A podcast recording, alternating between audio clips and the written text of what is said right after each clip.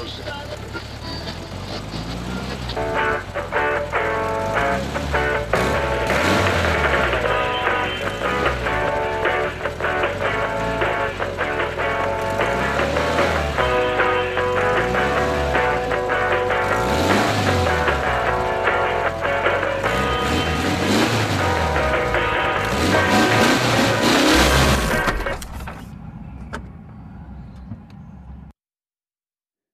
Ich mag ja diesen Kofferradio-Sound.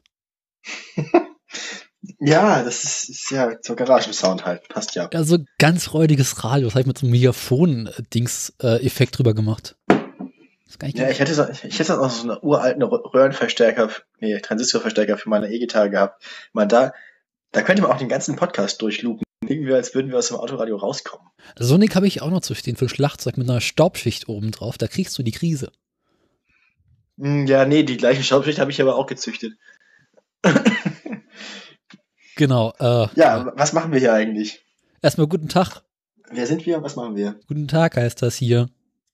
Guten Tag, lieber, lieber Herr Daniel. Guten Tag, Ono. Ich kenne deinen Nachnamen nicht. Äh, ähm, Besser ist. aus Sicherheitsgründen. Ähm, Kontenance. Wollen wir nochmal anfangen? Nee, lieber ähm. nicht. ist schon zu spät. Oh. Ähm, ja. Gut. Das ist Radio, glaube ich. Ja, mit dem wunderbaren Untertitel Der Podcast über Autos und Fahrzeugtechnik.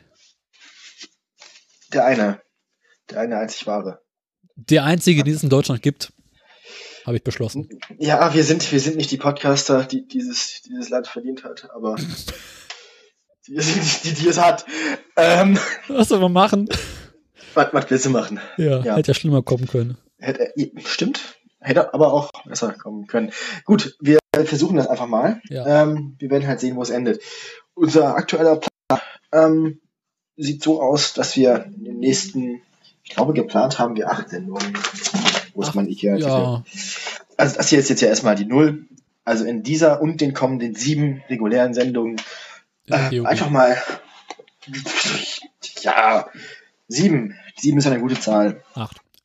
Sieben. Stimmt. Also diese hier zähle ich nicht mit, weil das ist die Null. Aber auch zählt man nicht wir. mit. Ja, aber naja. Also wir sollten in, vielleicht. In, in dieser kommenden sieben Sendungen, ist ja wie ich mich eben ausdrückte, ja. werden wir so komponentenweise erstmal den Aufbau von modernen und weniger modernen Automobilen im Allgemeinen besprechen. Die einzelnen Baugruppen und ihre Geschichte und Funktionsweise darlegen. Wir müssen eventuell etwas früher mal anfangen und eigentlich mal darüber reden, warum wir das überhaupt machen, was wir hier machen. Bevor wir uns darüber unterhalten, was wir machen. Das wäre nicht meine Idee. Warum du das machst, musst du erklären. Äh, ja. Guter Punkt, Sherlock. Äh, warum machen wir das hier? Naja. Danke, danke, Watson. Autos sind ja nun ein relativ großer Teil unserer Gesellschaft. Machen sie aus. Zerstören auch viel, aber egal. Und da wäre es doch mal sinnvoll, drüber zu reden, wie so ein Auto überhaupt funktioniert, da wir die meisten von uns zumindest tagtäglich mit Autos fahren, aber nie so richtig verstanden haben, wie sie überhaupt funktionieren. Was häufig dazu führt, dass Autos auch falsch behandelt werden und dann, naja, sagen wir mal so, relativ schnell nicht im besten Zustand sind. Genau. Und deswegen habe ich mir, beziehungsweise wir uns überlegt, dass es doch mal sinnvoll wäre, dazu zu reden und zu erklären, wie so ein Auto überhaupt funktioniert, damit andere Menschen, die zwar Auto fahren, aber davon keine Ahnung haben, also Peugeot-Fahrer, endlich mal lernen, wie so ein Auto überhaupt funktioniert. Genau, und diese, diese und die kommenden sieben Folgen, auf diese Formulierung habe ich mich jetzt versteift, ähm, legen jetzt erstmal so die schmerzhafte Grundlage. Das ist so das erste Semester quasi. So Staffel 1. Staffel 1, vielleicht sagen wir irgendwann später die, die Staffel 0, über die wir nicht mehr sprechen. Ähm, Arbeitstitel, wir werden nicht drüber reden. Ähm, also quasi das, die, die ganz, ganz harten Grundlagen, um einfach mal zum Punkt zu kommen. Wir fangen einfach in der ersten Folge, der Null, mit dem Rad an. Ja. Klingt, klingt jetzt erstmal ein bisschen sehr grundständig, ist natürlich jetzt auch nicht unbedingt, ist. genau, das ist ja auch Sinn der Sache, ist jetzt natürlich nicht für, für jeden irgendwie äh, Pflichtlektüre, Pflicht zum Hören, aber zur Unterhaltung könnte man sich anziehen, reinziehen. Genau, und natürlich, wenn man äh, nicht weiß, wie so ein Reifen funktioniert und Felge und so weiter, ähm, warum man das eigentlich so macht, wie man es macht und was der Unterschied zwischen Sommer- und Winterreifen ist und wozu man wann welche nutzt, kann man sich das schon anhören. Grund, grundsätzlich ist die, der Punkt einfach ähm, in der tatsächlich geplanten dann zweiten Staffel, wo wir dann ohne irgendwie Folgenbegrenzung über einzelne Features und Technologien reden, müssen wir uns auf irgendwas beziehen. Da muss man davon ausgehen können, dass alle, die zuhören, eine Grundlage haben. Und die Grundlage sind dann diese acht Folgen. Tut weh, muss sich jetzt nicht jeder antun, der es schon weiß. Vieles wird schon mal gehört worden sein. Aber man Wenn kann nicht in der Fahrschule, dann vielleicht. Genau, das ist jetzt so ein bisschen wie das erste Semester im Studium. Man wiederholt nochmal die ganzen fiesen Sachen aus Physik in der Schule, die man damals schon nicht mochte. Nur halt viel schneller und viel ungenauer. Dafür sind die Klausuren nachher schlimmer. Ja. Apropos Klausuren, nach der siebten Folge wird abgefragt. Ja, eindeutig. Das ist prüfungsrelevant. ähm, alles klar. Wollen wir kurz überreden, was in den nächsten Folgen äh, die Zuhörerschaft eventuell erwarten wird? Genau, also ich habe den Ablaufplan hier so vor mir. Ja, ähm, auch. Daten sage ich dazu keine, weil aus Gründen. Ähm, wir fangen heute mit der Aufnahme der ersten beiden Folgen tatsächlich an. Das wäre dann die Null. Das weiß doch keiner. Jetzt schon. Das, Schneide ich raus. das ist. Ähm, Lieber nicht. das, das ist nicht ja besser. Es wären dann die Null und die Eins. Das ist Räder und Reifen ist die Null und Motor ist dann tatsächlich die Eins. Also mit dem Kern, dem Herz, wie man so schön sagt. Manche Leute nennen es auch die Leber des Autos. Ähm, In, fangen wir an in der tatsächlich ersten Folge. Das wäre dann eine Folge, wo wir uns die ganze Zeit dem Thema widmen und nicht am Anfang dem Konzept, wo wir tatsächlich ins Thema einsteigen. Wie gesagt, die Null habe ich eben schon erwähnt, sind drei von jeder. Ein Thema, das man relativ kurz behandeln kann oder ziemlich bündig behandeln kann. Ähm, aber nicht unwichtig, denn ist ja nun ohne Reifen geht's nicht. der idealerweise einzige Kontaktpunkt zwischen Auto und Fahrbahn, mal abgesehen vom Auspuff. Der Ja. erste Butterfeld. bei den meisten ja, Ford und Fiat Modellen. Ähm, Opel auch. Und Peugeot müssen wir nicht anfangen, ne? Ähm, Die haben doch gar keinen Gut. Auspuff. stimmt, die haben tatsächlich oft eine einfach eine geschlossene Heckfront, so dass man das gar nicht so richtig sieht. Naja, ähm, Genau. danach geht's einfach sinnvollerweise weiter mit dem Getriebe, weil irgendwohin muss die Kraft ja der Motor Genau. Ähm, in der dritten Folge widmen wir uns dann vom Getriebe aus Aufhängung, Antriebstechnik, also der einfach der Verbindung vom, vom Getriebe dann an die Räder, Aufhängung, Fahrwerk, Bremsen, Federung, und diese ganzen so fort. Lenkung ist natürlich auch mit drin. Echt? Gut zu wissen. Nächste Folge ist Ich, dann, ist mir jetzt gerade so spontan aufgefallen, Ja. dass da drin ist. Ich hatte es tatsächlich nicht aufgeschrieben. Wir hatten das in keinem der Blöcke mit reingeschrieben, weil wir nicht davon ausgegangen sind, dass Menschen ihre Autos lenken. fährst du ähm, nicht immer geradeaus? Auf der Autobahn kommt es einem manchmal so vor, ne? Als würde quasi einfach durch die Neigung der Fahrbahn schon, also eigentlich Ja. braucht man gar nicht. Naja, Lenken durch Gas geben. die letzten vier Folgen kann dann ja mein, mein Kollege. Genau. Äh, die nächste Folge wäre dann äh, Karosserie für verschiedene Bauformen und Beleuchtung der Fahrzeuge. Mhm. In der nächsten Folge wollen wir uns mit äh, Innenraumassistenzsystemen beschäftigen. Also was befindet sich im Auto und wie ist so ein Innenraum mit Komfort und so weiter Das ausgestattet. ganze, das ganze Clicky-Bunty-Interface. Genau. Mit, mit oder ohne iPad in der Mitte, ne? Kennt das. Das wird mehr oder weniger gut reagiert auf Eingaben. Assistenzsysteme, die die ganze Zeit mit einem reden. Ja. Auch wenn man das nicht will. Ja. Dann in der nächsten Folge Dann, beschäftigen wir uns mit der äh, Elektroniksteuerung, Mhm. also insbesondere der Motorsteuerung, wo wir dann erklären, wie man sein Auto am besten tunt. ähm, gar nicht. und wie man aus seinem halben Liter Golfmotor seine 250 PS rauszieht. Und dann in der letzten Folge hoffentlich, vorerst äh, beschäftigen wir uns ähm, mit einer Zusammenfassung. Also was haben wir in den vergangenen Folgen gelernt? Und was werden wir in der nächsten Staffel lernen? So, Lohnt es sich überhaupt noch weiterzumachen? Genau. Ähm, ja.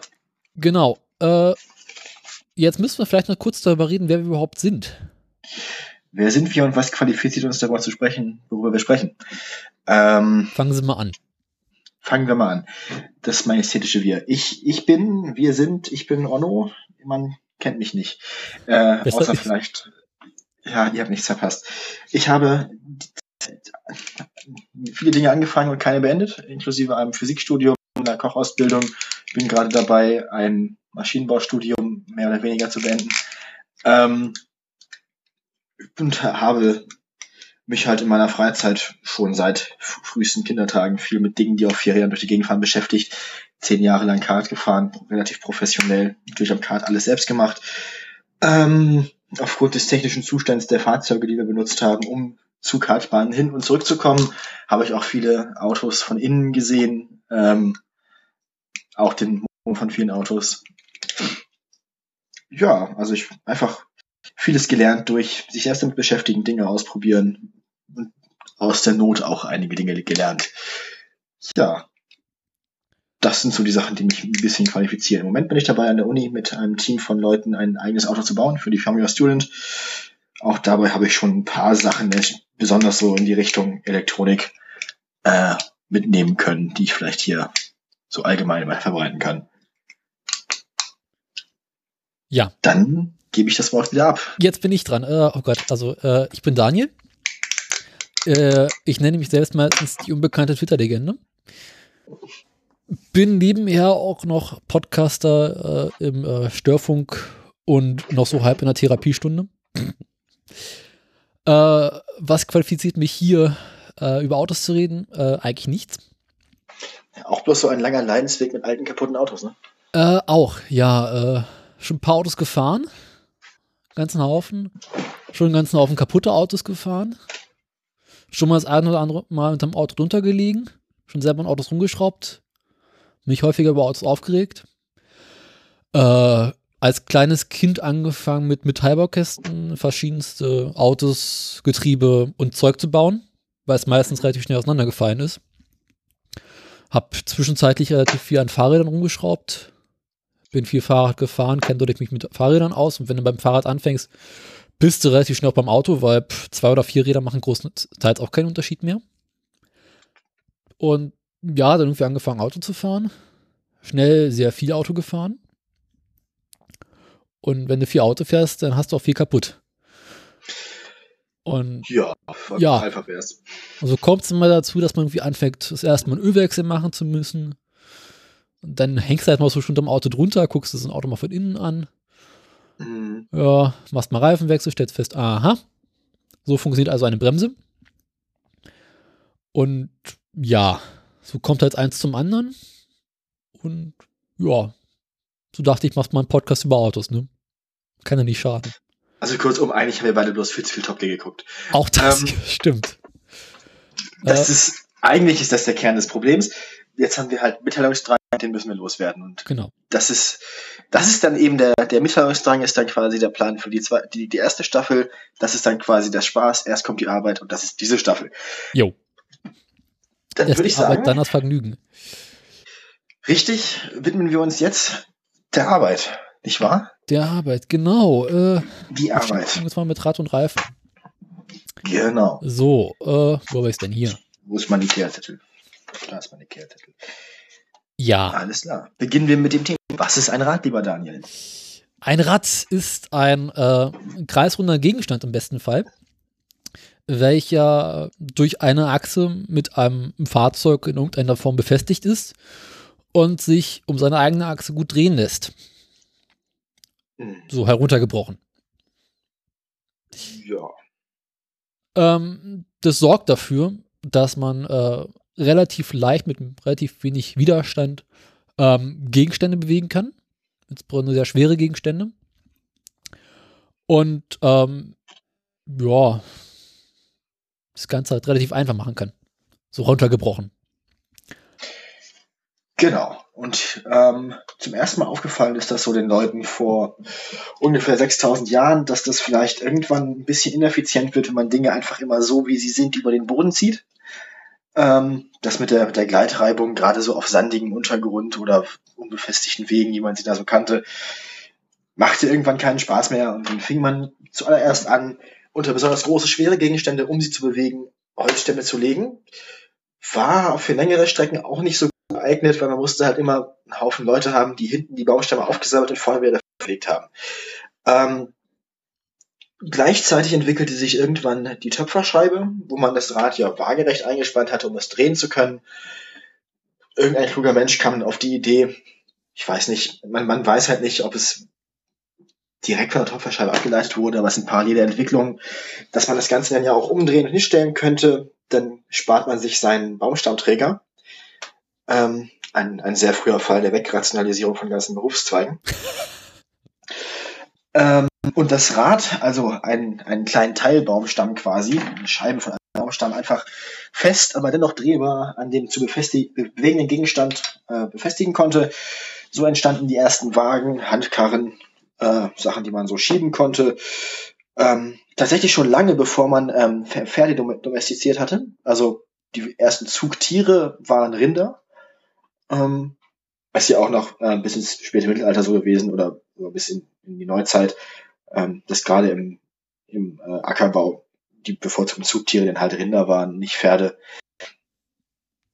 Ähm, mit dem Pferdewagen wurde das Ganze dann auch noch ein bisschen ähm, ausgefeilter äh, wie Douglas Adams so schön nannte, Zweigtechnologie wurde immer besser. Das heißt, irgendwann kam man dazu, dass man seine Zweige aus Metall fertigen konnte. Die Räder wurden ähm, immer komplexer aufgebaut. Wie gesagt, am Anfang nur aus einfachen Holzbrettern gefertigt oder Scheiben von Baumstämmen. Bestanden sie dann schon bald aus Speichen mit einer eigens angefertigten Lauffläche. Dadurch wurden sie leichter ähm, und stabiler. Die Lagerung wurde immer besser, besonders dann mit der Metall Metalltechnik konnte man richtige Metalllager bauen. Metall auf Metall gleich auch besser als Holz auf Holz. Ähm, irgendwann hat man angefangen, die Wagenräder außen mit Metall zu beschlagen, was sie ein bisschen widerstandsfähiger macht, ähm, den Rollwiderstand nochmal verringert, weil Metall rollt auf, gerade auf gepflasterten Sta Straßen noch besser als Holz. Ähm, ja, die Wagen wurden also mit den Pferden immer schwerer, entweder immer schwerer oder immer, immer schneller. Ähm, bis man dann irgendwann an den Punkt angekommen war, wo das Pferd irgendwie, naja, an seine Grenzen kam. Und dann musste man sich eine andere Methode überlegen. Ähm, dann wurden halt die ersten Kuschen motorisiert. Kommen wir in der nächsten Folge, wie das passiert ist. Ähm, und dann ging es aber auch relativ schnell, dass das Konzept des Reifens sich eben durch die sehr schnell, sehr stark erhöhten Geschwindigkeiten ändern musste.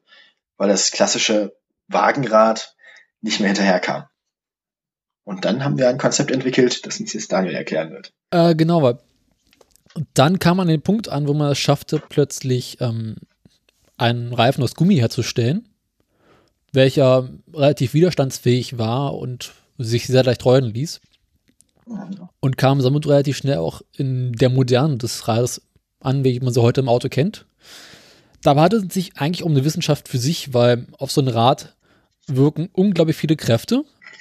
Neben Temperatur und Fliehkräften auch hohe Feuchtigkeit, weil wenn man mit einer Pfütze fährt, darf halt kein Wasser ins Rad reinkommen. Äh, so ein Rad muss heute unglaublich widerstandsfähig sein gegenüber Einschlägen, dass man mal gegen die Bordsteinkante fahren kann, ohne dass so ein Rad kaputt geht. Gleichzeitig muss so ein Rad sich mit unglaublich hoher Drehzeit drehen können, ohne in tausend Teile zu zerfliegen. Was also wichtig ist für die Festigkeit. Dementsprechend, wenn man nur Drehs hat, können Schwingungen entstehen. Das heißt, so ein Rad muss unglaublich gut ausbalanciert sein.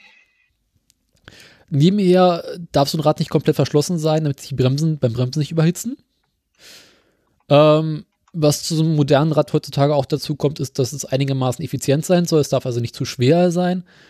Äh, der Rollwiderstand darf eigentlich nicht zu hoch werden, was wiederum sehr, sehr wichtig für den Reifen selbst ist und spielt heutzutage auch das Design des Rades, insbesondere der Felge, eine sehr große Rolle.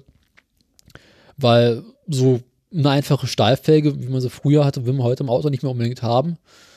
Wo man halt dann bei den Felgen insbesondere schnell zu Alu- und Plastikfelgen kommt. Darüber reden wir allerdings später. Weil jetzt wolltest du über den Reifen reden, hast du gesagt. Genau, der Reifen als solcher und im Besonderen. Ähm, Grundsätzlich, wie gesagt, Aufgabe des Reifens ist einfach ganz einfach ausgedrückt die Kraftübertragung vom Auto auf den Boden, beziehungsweise in die andere Richtung. Kräfte wirken immer in beide Richtungen. Ähm, die Kräfte, die da auftreten, sind die Beschleunigungs- und Bremskräfte und die Seitenführungskräfte beim Lenken oder beim Kurvenfahren. Also quasi links, rechts, vorne, nach hinten die Kräfte. Ähm, die Stabilität geht ja von der Felge aus, darum kümmern wir uns später. Der Reifen bindet ja quasi bloß diese letzte, letzte Befestigung zwischen dem Auto und der Außenwelt. Ähm, das moderne Konzept von schlauchlosen Autoreifen ähm, besteht im Wesentlichen aus ähm, am wichtigsten der äußeren Stelle der Lauffläche, von innen verstärkt ähm, durch ein Gewebe aus Kunststoffgewebe, meistens sowas in die Richtung wie Nylon, Kevlar, ähm, das dazu gedacht ist, das Eindringen von Gegenständen zu verhindern, die dann Luftentweichung ähm, verursachen könnten. Darunter kommt dann die Karkasse aus ähm, längs und quer zur Fahrtrichtung gewickelten Stahl Stahlbändern ähm, oder Stahldraht, die die strukturelle Festigkeit des Reifens ausmachen. Die verhindern auch, dass der Reifen bei zu hohem Luftdruck ähm, sich zu sehr verformt oder ausdehnt. Gummi ja die Angewohnheit hat, sich zu, selber zu strecken. Also diese Streckgrenze des Reifens wird dann definiert durch den Stahl im Reifen. Innen kommen dann nochmal ähm, Isolationsschichten wieder aus Gummi, damit das Luft, damit die Luft nicht ähm, eindringt, damit der Stahl auch keinen Luftkontakt hat, sonst würde der rosten ähm, oder das Eisen. Ähm, am, befestigt an der Felge wird das Ganze über eine sogenannte Wulst in, die einen geringeren Durchmesser hat als die äußerste Kante der Felge. In diesem Wulst ist innen drin meistens ein ziemlich dicker Draht oder ein Band aus mehreren Drähten, entwickelt von Isolationsschichten, genau wie auch in der Lauffläche. Ähm, das dann unter Druck sich quasi in der Felge verhakt und verhindert, dass der Reifen abfällt.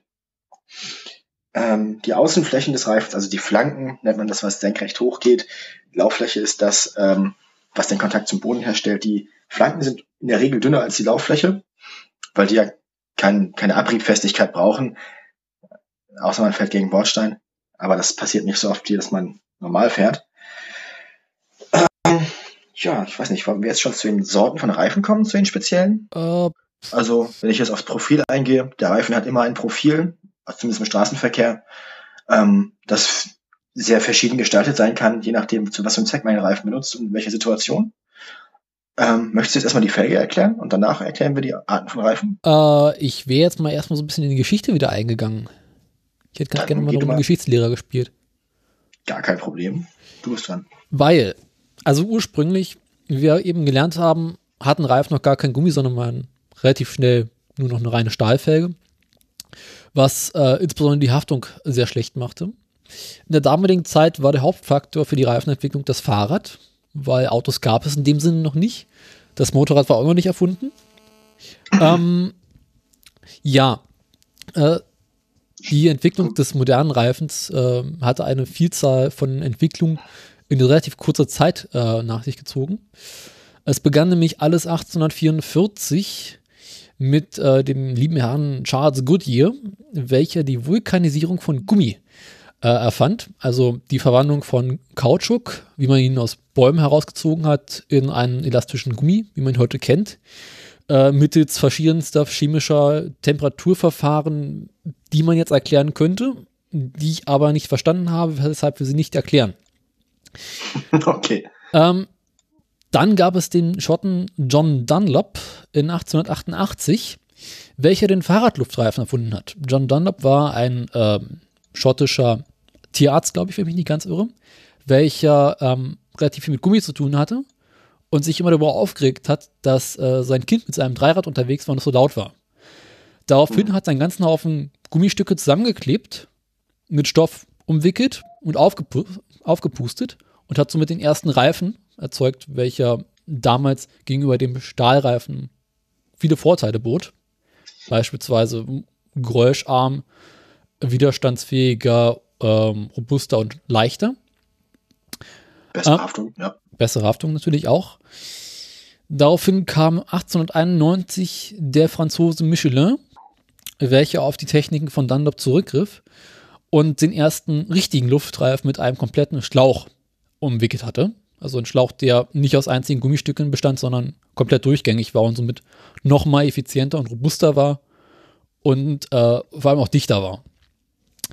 Ähm, 1903 kam dann der Deutsche äh, Friedrich Weid, welcher meinte, Jungs, wir müssen das noch mal ein bisschen ordentlicher machen und daraufhin eine Norm für Reifen und Felgengröße einführte Was zur Folge hatte, dass Reifen plötzlich in unterschiedlichen Größen, aber immer eine bestimmte Norm hatten. Ähm, also als typischer Deutscher halt, ne? 1904 ja. wurde dann von Continental der erste Profilreifen entwickelt, welcher ähm, wesentlich bessere Haftung bot und sich auch heute äh, durchgesetzt hat. Ähm, Im Gegensatz zum Fahrrad hat man im Autoreifen hauptsächlich schlauchlose Reifen benutzt und welche halt dadurch, dass sie leichter waren, ohne den Schlauch innen drin äh, sich besser länger hielten ähm, und zuverlässiger waren, weil so ein Schlauch halt relativ häufig platzen kann oder kaputt gehen kann, während ein moderner schlauchloser Reifen mit vielen Schichten drin ähm, wesentlich widerstandsfähiger ist. Gehen wir gleich mal auf die Zukunft ein, ob das Rad mal wieder neu erfunden wird. Äh, sieht momentan nicht danach aus. Allerdings gibt es verschiedenste äh, neue Ideen. So hat zum Beispiel Michelin Anfang der 2000er Jahre das sogenannte Tweel erfunden. Eine Mischung aus Reifen und Wheel, also Tire and Wheel aus dem Englischen. Es handelt sich dabei ähm, um eine Stahlfelge, die mit ganz vielen engen Speichen mit einem äußeren Gummiring verbunden ist, welcher, glaube ich, nur zwei, drei Zentimeter dick ist und kein einzige, äh, gar keine Luft drin hat. Ähm, das macht ihn unglaublich robust gegenüber insbesondere spitzen Gegenständen. Er ist sehr geländegängig und vor allem kann er sich sehr gut verformen und macht es sogar möglich, über Stufen rüber zu fahren, weil die Speichen darin flexibel sind. Was ähm, insbesondere im Schwerlastbereich für so große Erd- und Grabmaschinen sehr praktisch ist, sich aber auch in Rollstühlen mittlerweile durchsetzt. Allerdings hat das Ganze noch ein sehr großes Problem, insbesondere im Fahrzeugbau, weil man dadurch, dass die Reifen mit der Felge zusammen relativ klein werden, kaum Platz für Bremsen hat. Weshalb das Tweel sich im modernen Fahrzeugbau noch nicht so richtig durchgesetzt hat.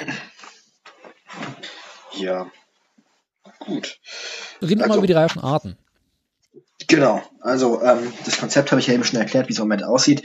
Die Reifen an sich haben sich tatsächlich ähm, seit der Entwicklung dieser ersten Profilreifen ohne Stoff nicht mehr wirklich, zumindest konzeptionell wenig weiterentwickelt. Es gab dann Detailänderungen, wie dass diese Metall, diese Metallgewebe, was da drin ist, dann nicht mehr diagonal zur Fahrtrichtung, sondern halt längs und quer eingeführt wurde. Ähm, die Reifen wurden größer, breiter und der eigentliche Reifen im Vergleich zur Felge immer weniger ähm, voluminös. Das heißt, immer mehr Niederquerschnittsreifen werden benutzt. Ähm, Früher waren es noch so richtige Ballonreifen, wie man das von Bildern kennt, dass der Reifen sich so richtig ballonförmig rund aus der Felge rauswölbt. Heutzutage hat man ja quasi fast nur noch so ein Band aus Gummi oben aus der Felge, auf der Felge drauf. Aber das Konzept an sich ist seitdem das gleiche geblieben. Die Form hat sich eben geändert. Die Reifenarten, die man so auf seinem Alltagsautomobil benutzen kann, unterscheiden sich eben nach der Situation. Ähm, die bekanntesten Reifenarten, die man da so hat, sind eben Sommer- und Winterreifen. Ähm, das sind so die Situationen, anhand der man seine Reifen wechseln sollte, nämlich das Wetter. Der Sommerreifen ähm, ist dafür ausgelegt, so bei allen Temperaturen über minus 5 Grad oder über 0 Grad bis hin zu 30 Grad zu funktionieren, über 40 Grad. Halt so die Temperaturen, die man, sage ich mal, von März bis November, März bis Oktober in Mitteleuropa so vorfindet. Ähm, hat den Vorteil, dass er ähm, sehr lange haltbar ist, ähm, hat meistens ein Profil mit vielen Längsstreifen drin, also mit vielen Längseinschnitten drin, was dazu führt, dass er gut Wasser ableiten kann, der Sommerreifen. Also ist sehr gut gegen Aquaplaning ausgelegt, denn im Winter ist das Wasser meistens fest, wenn es vom Himmel fällt. Im Sommer ist es meistens sehr flüssig. Mhm. Aquaplaning wäre das, was verhindert werden soll, wenn der Reifen auf dem Wasser aufschwimmt, also wenn zu viel Wasser auf der Straße ist, ähm, und der Reifen das Wasser nicht mehr nach außen fangen kann, sondern dann quasi anfängt, auf dem Wasser zu schwimmen. Man verliert natürlich sofort komplett die Haftung und die Kontrolle über das Fahrzeug. Das muss natürlich so gut es geht verhindert werden. Darin ist der Sommerreifen ähm, der beste Reifen von allen Reifensorten, die man so kennt. Eben wegen dieses darauf ähm, ideal ausgelegten Profils. Nachteil ist, dass er nicht besonders geländegängig ist, eben weil er sehr viel Längsstreifen hat, kann er sich nicht sehr gut in gröberem oder losem ähm, Material verhaken, wie es zum Beispiel Geländereifen können, sondern würde da quasi auf, dem, auf einem Zeltplatz, sage ich mal, wenn man sich da festfährt, ist der Sommerreifen, der Winterreifen ein bisschen unterlegen. Er muss wesentlich weniger Profil haben, also wie man es aus der Fahrschule kennt. Mindestwert ist da 1,6 Millimeter. ADAC empfiehlt 3 Millimeter. Ähm, Im Gegensatz zum Winterreifen, da, da hört es bei 4 Millimeter schon auf nach unten. Ja, genau. Also die Kernkompetenzen des Sommerreifens sind gute Eigenschaften, was Bremsweg und Kontrolle, Reifen, Kurvenfahrt angeht, bei Nässe, bei hohen Temperaturen, bei trockenem Asphalt ist er natürlich dann in seinem, in seinem Kerngebiet unschlagbar. Also ähm, bis auf 0 Grad runter oder unter 0 Grad ist der Sommerreifen auch auf nassen, auf trockenem Asphalt immer noch besser als der. Der Winterreifen, über den ich jetzt schon viel geredet habe, ähm, ist quasi ist eine Inselbegabung für die Monate zwischen November und Februar. Ähm, wie gesagt, er ist nicht so gut, was Aquaplaning angeht, denn er ist dazu gedacht, ähm, auf festem Wasser besonders gut zu funktionieren, nämlich auf Schnee, auf Dreck, auf verschmutzter Fahrbahn. Ähm, er hat ein Profil, das grober ist, mit mehr Querstreifen drin, um es mal plakativ auszudrücken. Dadurch kann er sich wie ein Zahnrad besser in losen Material, besser in Schnee oder Schlamm oder Matsch verkanten sozusagen, verzahnen und danach Traktion im Gegensatz zum Sommerreifen, der dann einfach mit diesen Längsstreifen durchdrehen würde. Der Nachteil ist, wie gesagt, er kann nicht so viel Wasser verdrängen, was auch nicht so schlimm ist, weil er nicht oft in, zumindest nicht in die Verlegenheit kommen sollte, bei viel Regen gefahren zu werden. Darüber hinaus hat er eine weichere Gummimischung als der Sommerreifen, damit er auch bei sehr niedrigen Temperaturen, also unter minus 10 Grad oder minus 15 Grad, noch weich genug ist, um nicht zu brechen oder noch genug Flexibilität zu haben, um sich überhaupt ähm, irgendwo auf Asphalt zu halten. Ähm, die Nachteile sind natürlich, wenn man seinen Sommerreifen zu lange fährt, durch diese weichere Gummimischung bei hohen Temperaturen ist er nicht mehr stabil, sondern hat einen relativ hohen Verschleiß. Der Rollwiderstand ist wesentlich höher als der vom Sommerreifen. Er ist lauter als der Sommerreifen, ähm, zeugt mehr Vibrationen eben wegen dieses Profils, das mehr auf Grip ausgelegt ist, also auf Geländegängigkeit als auf ähm, die, den Fahrkomfort und das Anti-Aquaplaning. Also, sobald es keinen Frost und keinen Schnee mehr gibt, sollte man seine Reifen wieder wegpacken. Allein schon wegen des Benzinverbrauchs, der bei Sommerreifen natürlich geringer wegen des geringen Rollwiderstands. Ähm, es gibt mittlerweile einen Kompromiss für die Leute, die nicht gerne ihre Reifen wechseln. Das ist der Ganzjahresreifen. Der ist meistens relativ einfach gehalten, eine Mischung aus beiden Profilen.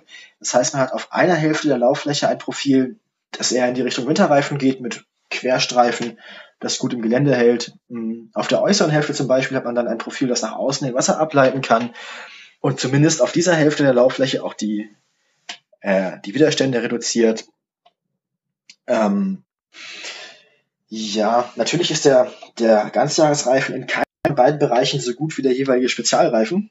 Man spart sich dafür allerdings das Reifenwechseln. Ist quasi dann ein Kompromiss für Leute, die im Auto nicht viel abverlangen und einfach bloß nicht auf die Reifen wechseln wollen. Beziehungsweise Oder auch in Gegenden ja. unterwegs sind, wo man selten sehr viel Schnee hat. Oder wo es sehr kalt wird. Ja, dann kannst du ja gleich Sommerreifen fahren. Ja, aber gibt es halt Situationen, wo ein bisschen Schnee fällt, dann bist du mit Sommerreifen wieder ganz dran. Also ist ein typischer Stadtreifen ja, eigentlich. Ja, schon, aber gerade in der Stadt will man ja auch wegen Lärmbelästigung, Spritverbrauch und so wieder Reifen haben. Also ich, ich würde trotzdem, ich würde also eigentlich das nicht empfehlen. Also ich persönlich nicht, weil den Platz für, den Platz für einen Satz Winterreifen, den kann man sich dann auch nochmal leisten. Ja. Ähm, wenn man nicht dafür hat man, dafür hat man die Sicherheit. Ähm, wieso sollte man nicht selber Reifen wechseln wollen? Ich verstehe die Frage nicht. Wir haben damit kein Problem, aber es gibt durchaus Menschen, die darauf keinen Bock haben. Na, dann ist es ja höchste Zeit, dass man es macht. Genau. Grundsätzlich sollte eigentlich jeder Mensch in der Lage sein, seine Reifen selbst zu wechseln. Ich finde, das ist, man sollte auch so ein bisschen Grundkompetenz haben mit den Dingen, die man so macht. Ich muss jetzt natürlich nicht ja. seine Einspritzung selbst einstellen können, die Steuerzeiten, der Motor wechseln. Ähm, aber bei seinem Fahrrad sollte man ja auch den Schlauch wechseln können und das dann nicht zur nächsten Fahrradbude äh, schieben müssen. Ähm, wenn man jetzt ein, ein Fahrrad ein ein Tretlager austauschen muss, okay, kann man sich einen Spezialisten versuchen, aber so gewisse Grundkompetenzen mit seiner Technik sollte man doch irgendwie hm. haben. Ich gebe also ich denke, Reifenwechsel ist okay. das kann man noch verlangen. Ich gebe dazu, dass ich äh, momentan Ganzjahresreifen fahre. Aus dem ganz banalen Grund, weil mein Wagen mit Ganzjahresreifen kam. Gut, wenn sie schon drauf sind. Ja. Und ähm, ich habe damit bisher nicht so schlechte Erfahrungen gemacht, gebe ich zu. Ja, klar. Also, also ich denke auch, unter, ja, unter den meisten Bedingungen fällt es nicht so sehr auf. Allerdings, wie gesagt, Spritverbrauch, das wird sich auf die lange, man, gerade wenn man viel fährt, schon bemerkbar machen, denke ich. Ähm, kann ich jetzt nicht so sehr bestätigen. Also ich kenne jetzt nicht natürlich nicht direkt, direkt Vergleich zu Sommerreifen, aber ich habe jetzt bisher nicht das Problem gehabt, dass der Wagen übermäßig Sprit verbrauchen würde. Kann ich nicht sagen. Naja, gut. Bei Ganzjahresreifen hat sich natürlich auch in den letzten Jahren sehr viel getan, muss man natürlich dazu geben. Ja, klar. Natürlich, ich meine, die, die, die Differenzen werden immer kleiner, auch die Winterreifen werden im Sommer stabiler, die Sommerreifen werden natürlich auch immer besser darin, ähm, bei schlechtem Wetter zu funktionieren. Also die Lücken schließen sich natürlich. Ähm, irgendwann wird es wahrscheinlich auch Ganzjahresreifen geben, die man einfach komplett drauflassen kann, weil dann gibt's einfach nur noch Reifen, muss man einfach auszudrücken. Ja. Das wird wahrscheinlich entweder das passiert, also das, das, das kann ich mir vorstellen, dass das die nächste richtige Entwicklung wäre, dass diese Unterscheidung zwischen Sommer- und Winterreifen wegfällt. Andererseits die rein geometrische Sache ist, die, man kann halt nur eins von beiden haben, geringen Rollwiderstand oder gute Geländegängigkeit. Das ist halt einfach Ja. eine, eine grundsätzliche Sache. Ähm, und ich denke, also wenn man, wenn man jetzt nicht gerade, also ich glaube, Winterreifen, naja gut, kann man, ich sag mal so, wenn man, wenn man in der unteren Hälfte von der südlichen Hälfte von Deutschland wohnt, kann man das, glaube ich, machen. Dann kann man das rechtfertigen, sich einen Satz Winterreifen hinzustellen. Ähm, Ja. Wenn man irgendwie von der Nordküste kommt, okay, gut, da gibt's sowieso immer mehr Regen als Schnee, also eigentlich gibt's nur Regen. Dann kannst du auch im Winter mit Sommerreifen fahren, weil richtig kalt wird's auch nicht. Ähm, wie ich ja gerade zitiert habe, ähm, Fahrzeugtests zeigen ja auch, dieses mit 7 Grad, ab dann sind Winterreifen besser, stimmt auch nicht so richtig. Gerade bei Aquaplaning und auch auf trockenem Asphalt ähm, sind die Bremswerte, also die Bremswege von Sommerreifen noch bis unter 0 Grad deutlich besser als die von Winterreifen. Vorteil ist natürlich dann der Bremsweg auf Schnee. Also wenn man auf Schnee mit Sommerreifen bremsen muss, ist man halt geliefert. Ja. Da ist es dann schon gut, Winterreifen zu haben. Kannst du natürlich auch so machen, dass man hinten Winterreifen, vorne Sommerreifen fährt. Darf man nicht. ähm, könnte man, darf man aber nicht, muss ich dazu sagen. Naja, das waren jetzt so die drei Winterreifen. Es gibt So, noch eine ja, Abwandlung des Winterreifens, über die ich gerne noch reden möchte. Das Ach, ist meinst du jetzt den lustigen Matsch- und Schneereifen? nee, den Spike-Reifen. Reifen, Ach so, ja, das Welcher eher nicht. insbesondere in skandinavischen Ländern sehr weit verbreitet ist. Mhm. Äh, Spike-Reifen ist äh, im Prinzip ein ganz normaler Winterreifen, in Ja. dem aber so ganz viele kleine Metallstifte aus dem Profil rausgucken. So Nägel im Prinzip. Ja, sind so. Nägel, aber relativ kurz, relativ dick.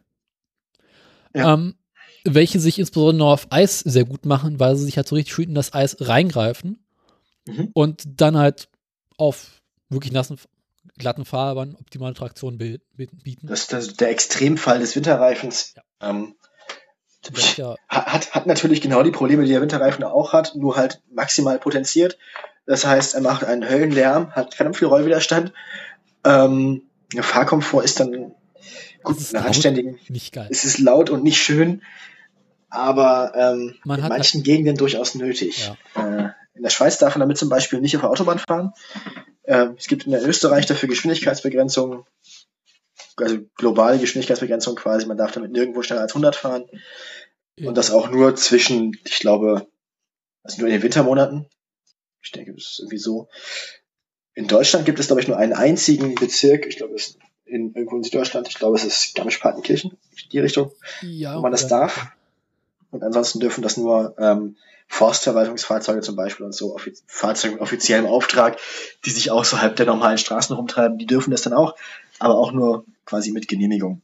In Norwegen zum Beispiel äh, sind Spike-Reifen nur im Winter erlaubt. Mhm. Ich glaube, zwischen November und März darfst du mit Spike-Reifen fahren. Allerdings musst du für Spike-Reifen extra Steuern zahlen. Das heißt, du musst, Mhm. wenn du in bestimmte Gebiete einfahren möchtest, dir vorher so eine spezielle Plakette kaufen, mit der du dann insbesondere in Städte reinfahren darfst, wenn du Spikes fährst. Ja.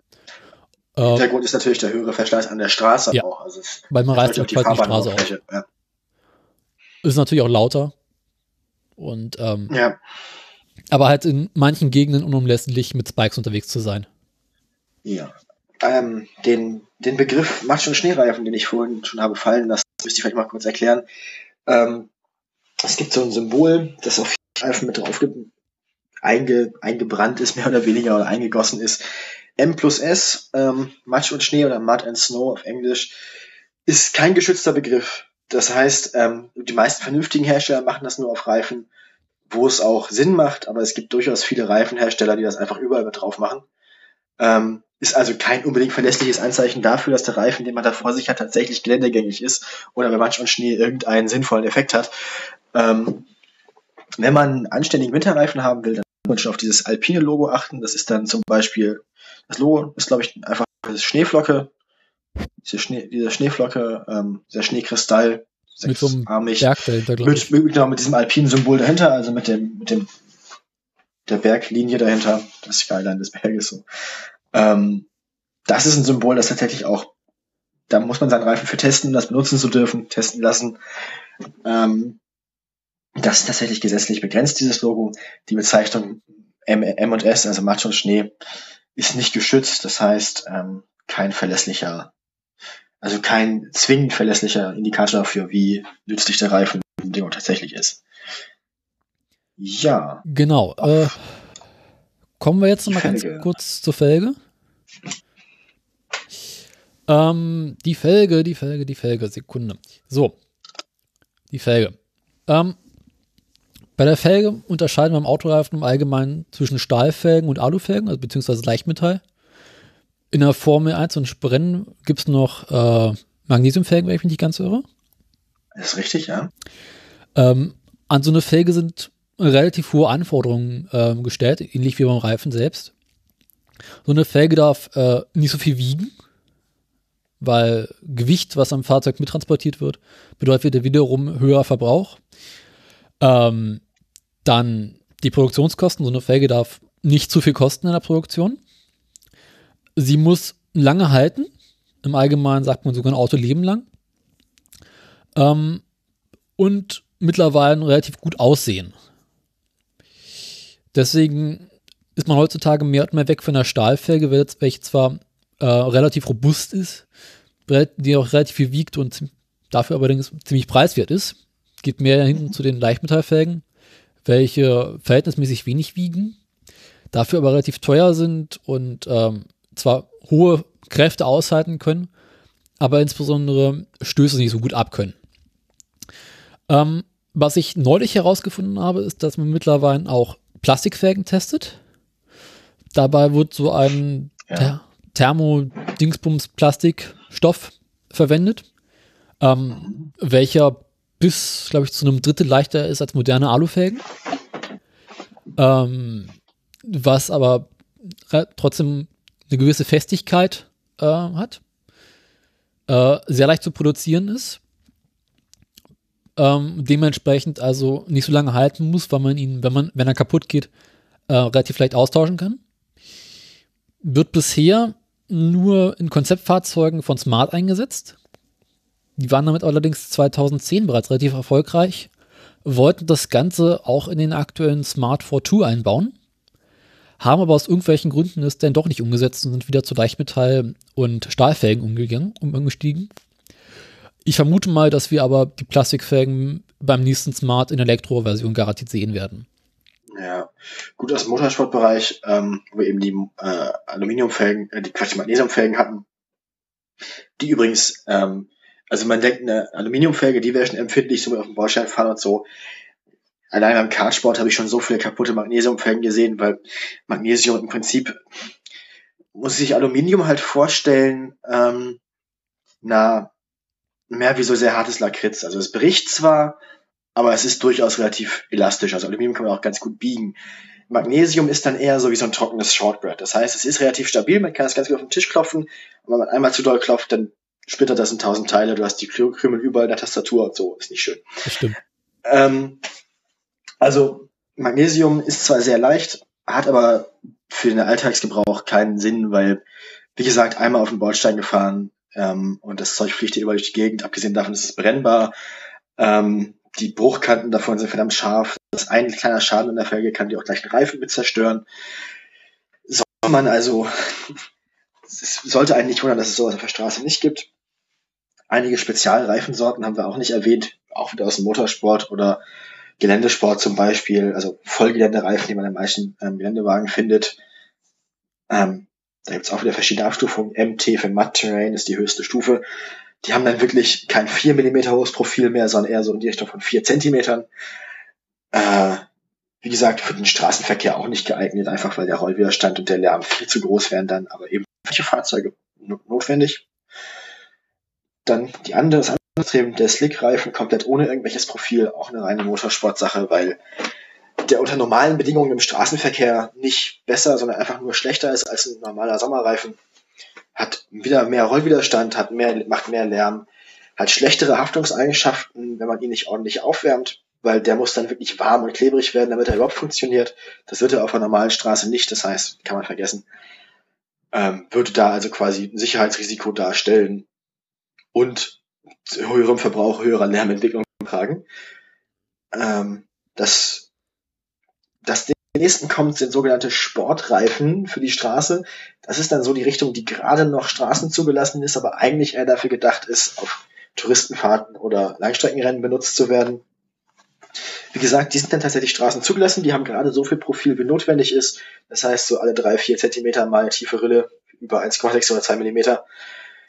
Ähm, die dann noch so ein bisschen das nötigste Wasser verdrängen, ähm, aber im Prinzip gerade so viel Slick sind, wie erlaubt ist. Das sind alles Sachen, auf die wir hier nicht näher eingegangen sind, weil sie für den Straßenverkehr nicht besonders relevant sind. Außer man will sich irgendwie in Gefahr bringen. Ähm, ja, dann Dimensionierung, Dimensionierung von Reifen, also genau. Größe, genau. Umfang, Durchmesser von Reifen und Felgen, Breite der Reifen, ähm, ist eigentlich immer eine Frage der, der Kräfte, nicht wahr? Jo. Möchtest du das erzählen? Also ich, äh, ich kann jetzt ganz grob erklären, dass Reifen im Laufe der Jahre, so die Felgen immer größer geworden sind und die Reifen selbst immer schmaler, dass man bei schwereren und leistungsstärkeren Fahrzeugen äh, wesentlich mehr Masse hat, die man auf die Straße bringen muss und auch wesentlich mehr Kraft. Dementsprechend tendiert man bei leistungsstarken Reifen, Fahrzeugen zu breiteren Reifen, welche allerdings auch einen größeren Rollwiderstand haben, weshalb man sie versucht, möglichst schmal zu halten, aber eine gewisse Breite genug hat, um äh, trotzdem die Kraft zu übertragen. Deswegen ja. ist man bereits dabei, bei äh, heckgetriebenen Fahrzeugen die Vorderreifen schmaler zu machen als die Hinterreifen beziehungsweise bei frontgetriebenen Fahrzeugen die Vorderreifen breiter zu machen als die Hinterreifen. Aber das ist noch nicht so üblich, wenn ich mich nicht ganz irre. Ja, das sind auch wieder Techniken, die sich eben aus dem Motorsport durchsetzen, so ein bisschen. Ähm, das mit den, die eingetriebene Achse, die die Hauptkraft trägt, muss natürlich breiter sein äh, beziehungsweise mehr Kraft haben. Das mit den Kräften sieht ungefähr so aus. Ich habe es ja vorhin schon beschrieben, der Reifen trägt die Kräfte in laterale Richtung, also geradeaus. Das sind Brems- und Beschleunigungskräfte und er trägt die Reifen in Querrichtung, das heißt äh, die Kräfte in Querrichtung, also Querbeschleunigungskräfte im Kurvenfahren. Die sind jetzt im Straßenverkehr nicht unbedingt so wichtig, weil man selten Kurven so schnell fährt, dass es da zu irgendwelchen Problemen kommt. Das charakteristische Reifenquietschen, das hört man ja höchstens mal beim Ampelstart äh, von irgendwelchen ähm, oder am Schwungpolen abbiegen. Lange, genau, Kreisverkehre. Mein Lieblingssport ist Kleinwagen durch Kreisverkehre fahren. Ähm, weil da kann man sogar innerhalb der Geschwindigkeitsbegrenzung Reifen zum Quietschen bringen. Stimmt. Weil hier ist Tempo 50 und der Kreisverkehr, da ist im Prinzip auch 50. Wenn Oder wenn du mal einen U-Turn machen musst. Gibt's ja auch immer. Ja, ja, gut, aber das sind dann Sachen, im Kreisverkehr hast du ja den Vorteil, du musst ja nur nicht, nicht gucken, ob jemand dir entgegenkommt, weil es ja. im Kreisverkehr. Wir schweifen vom Thema ab. Genau. Ähm, Querbesteuerungskräfte. Daher bin ich dann gekommen. Die sind jetzt, wie gesagt, nicht so sehr wichtig. Das heißt, es kommt dabei hauptsächlich auf Bremskräfte an. Das heißt, dass man einen möglichst kurzen Bremsweg hat. Aus Sicherheitsgründen. Ähm, Beschleunigungskräfte, wie gesagt, auch nicht unbedingt so wichtig. Ähm, also eigentlich will man einen möglichst kurzen Bremsweg haben. Das ist so der limitierende Faktor für Grip beim Straßenreifen. Man will darüber hinaus möglichst geringen Rollwiderstand haben. Je größer der Durchmesser eines Reifens ist, desto geringer ist der Rollwiderstand, weil Hindernisse, wie zum Beispiel winzige Erhebungen im Asphalt, dann im Vergleich zum Radius des Reifens kleiner sind. Das heißt, je kleiner das Hindernis, das ja gleich groß bleibt beim Asphalt, im Vergleich zum Reifen ist, desto geringer ist der Widerstand. Das heißt, je größer das Rad wird, desto geringer ist der Rollwiderstand. Ähm, und man muss den Reifen dann gerade so breit machen, dass er die Kraft noch tragen kann und sich die Lauffläche nicht zu sehr verformt ähm, und der Reifen nicht beschädigt wird. Das heißt, je stabiler ein Reifen ist, desto höher der Luftdruck ist, desto schmaler kann man ihn gestalten. Das kennt man ja beim Fahrrad zum Beispiel. Rennradreifen sind sehr schmal ähm, tragen fast das gleiche Gewicht wie normaler Fahrradreifen, haben aber dafür einen sehr viel höheren Druck als ein normaler Fahrradreifen. Das macht ein Rennradreifen ungefähr 6 Bar mindestens und ein normaler Fahrradreifen hat vielleicht die Hälfte davon. Ähm, das sieht man dann ja auch, die werden dann viel breiter, wenn man drauf sitzt und so. Ähm, auch da Rollwiderstand soll am möglichst klein sein, Fahrradreifen, deswegen ist dann bei Rennrädern oft auch schon bei 29 Zoll Felgen, 29 Zoll Reifen im Vergleich zu einem Alltagsfahrrad, das in der Regel 26 Zoll Räder hat und nicht breitere Reifen. Ähm, aber trotzdem tragen ja beide ungefähr die gleiche Hälfte. Mhm. Der eine ist halt bloß sehr viel schmaler mit höherem Druck. Das heißt, ähm, die aktuelle Entwicklung bei Autoreifen ist eben die, dass sie immer größer werden. Das heißt, ein aktuelles Automodell kriegt man in der Regel, wie groß sind die Felgen dann so? Wow, 20 17 Zoll. Zoll? Ja. 20 Zoll? 19, 20 Zoll, ja. ja. 19 Zoll ist, glaube ich, mittlerweile relativ üblich. Ja, und früher waren es auch sogar schon mal 13 Zoll, oder nicht? Oder 14, 15, die Richtung. Also wenn man sich im Vergleich einfach anguckt, die standardmäßig auf einem alten VW Käfer montierten Reifen im Vergleich zu den standardmäßig auf einem kleinen Wagen wie zum Beispiel im VW Up äh, montierten Reifen, äh, im Vergleich zu nehmen zwischen demselben Hersteller und ungefähr derselben Kategorie von Auto, da hat sich schon was getan. Also die Reifen sind mittlerweile deutlich größer, bei ungefähr der gleichen Masse ähm, einfach um den Verbrauch zu verringern, ähm, den Bremsweg zu verkürzen und insgesamt das Fahrverhalten zu verbessern. Ja.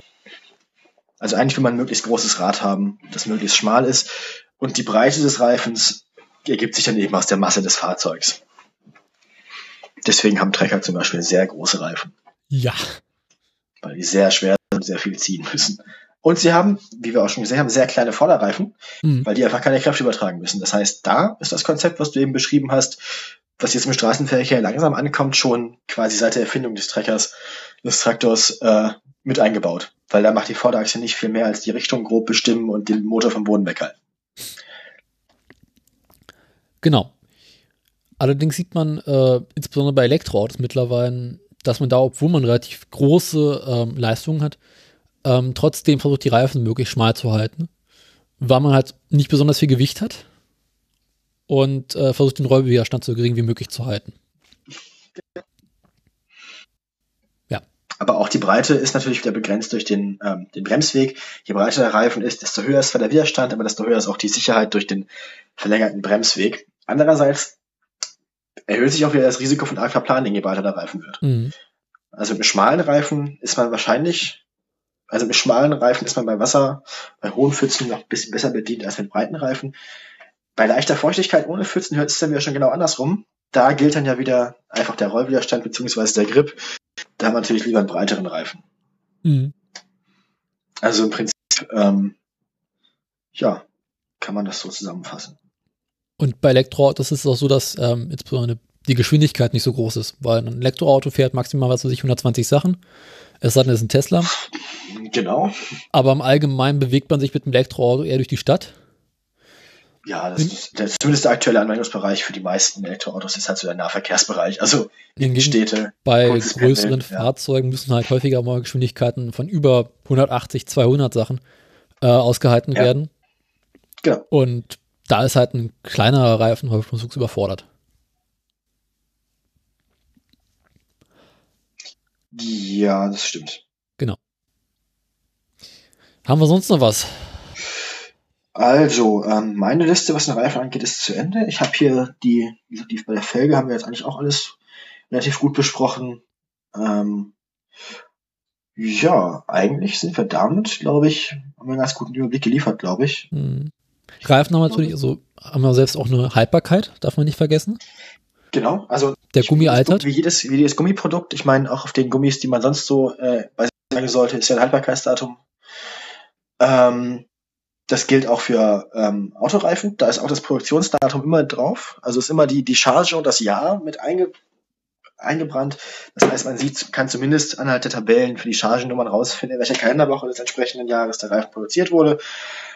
Ähm, gerade Winterreifen altern sehr schnell. Also mehr als drei oder vier Saisons sollte man so einen Winterreifen nicht liegen lassen, weil er dann halt sehr schnell die Weichmacher, in Anführungszeichen, die im Gummi enthalten sind, über die Luft verliert.